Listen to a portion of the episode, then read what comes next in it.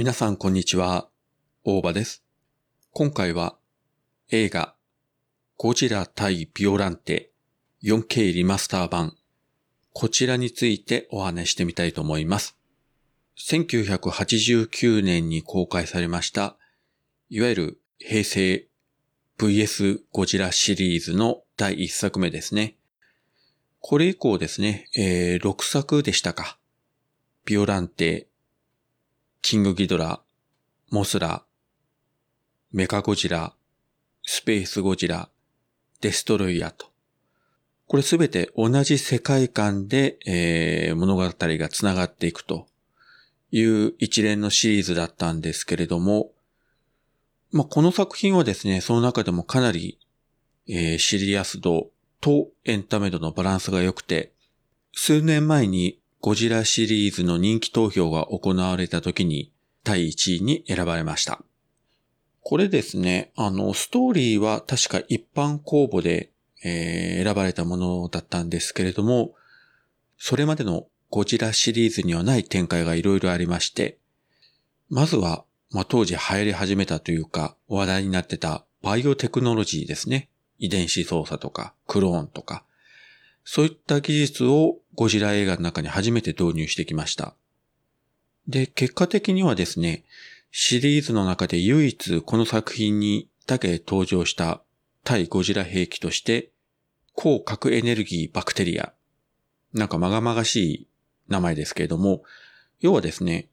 えーゴジラというのは核エネルギーを食べて、それをエネルギー源にしてるわけなんですが、その細胞から DNA を取り出して、バクテリアに関して、核エネルギーを吸収する生物兵器を作ると。で、これをゴジラの体内に打ち込んで、ゴジラ自身のエネルギーを枯渇させるというね。要は、ゴジラの力でゴジラを倒すと。そして、ビオランテ。これは、ゴジラ細胞と植物の細胞と沢口靖子の細胞。まあまあ人間の細胞ですね。これを掛け合わせて作られた、要は人工生命体と言ってもいいかもしれません。まあゴジラ自身が核兵器の影響で、要は人間の手によって作られた怪獣であると同時に、ビオランテもまた人間の手で作られた怪獣と。まあどちらもある意味人間の負の遺産同士というんですかね。なかなかその意味では悲しい存在ではあります。劇中のセリフの中に、一方は動物、一方は植物だけれども、同じゴジラだというようなセリフがあるんですが、まさしく、ゴジラ対ゴジラと言っても過言ではないと思います。このゴジラ対ビオランテ、監督が大森和樹。どちらかといえばアイドル映画とかが多くて、アクションものとかこういった特撮、撮ったことがない人だったんですけれども、今回なかなかいい仕事をしてたと思います。ただ、今の目で見るとですね、やはり、えー人間同士の役者同士のアクションシーンとか、銃撃戦とか、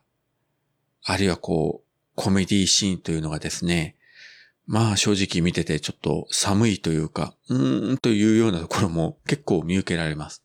ゴジラとかビオランテの特撮シーンの出来がものすごくいい分、人間ドラマ側がうーんという感じではありますけれども、それを補ってあまりあるのが俳優陣の存在感ですね。えーもう亡くなりました峯岸徹。大林信彦映画の常連でも有名な人なんですが、まあ彼が演じたゴンドウというキャラクターが非常にユニークというか存在感があってですね。ある意味彼一人でゴジラと差しで戦えるぐらいのすごい存在感をスクリーンの上で発揮してました。こういったキャラクターがですね、もっとたくさんいればゴジラ映画とか、あるいは怪獣映画、特撮映画というのがもっと面白くなるんじゃないかなと思うんですけどね。そしてですね、今回自分がこの作品を久しぶりに見直したのは、CS の日本映画専門チャンネルで 4K リマスター版でこれが、えー放送されたということで録画してみたんですが、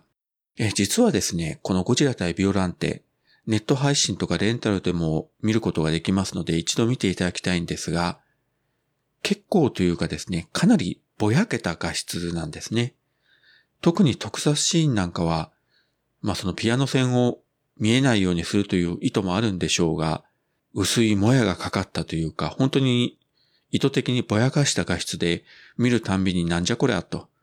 昔の昭和のゴジラの方がよっぽど綺麗に映ってたよと思ってたんですが、まあ今回の 4K リマスター版はびっくりしました。公開当時、スクリーンで見たあの画質よりもいいんじゃないかと思うぐらいにぼやけたところとか、そういうのが一切なくですね、キリッと引き締まった解像度も発色もいい素晴らしい高画質となってました。最近は昔の映画の 4K リマスター版っていうのがね、よく制作されて、劇場上映とか、あるいはね、あのソフト化されてますけれども、いや、こんなにですね、綺麗になると驚きました。とはいえですね、このゴジラ対ビオランテ公開が1989年ということで、そんなにむちゃくちゃ大昔というほどではないんですよね。まあ言ってしまえば平成の作品ですからね。なのに、まあソフトでは結構ぼやぼやっとした感じだったんですが、今回は本当に素晴らしい画質と、あと音も良くなってますね。かなりノイズが消えてた印象です。ですので、もし、えー、CS の日本映画専門チャンネル、視聴環境のある方はぜひご覧いただきたいと思います。いや、本当にね、これだけ綺麗になるとそれだけで作品のレベルが上がったような気にもなりました。はい。そういったわけで今回は、ゴジラ対ビオランテ 4K リマスター版の感想をお話しさせていただきました。それではまた。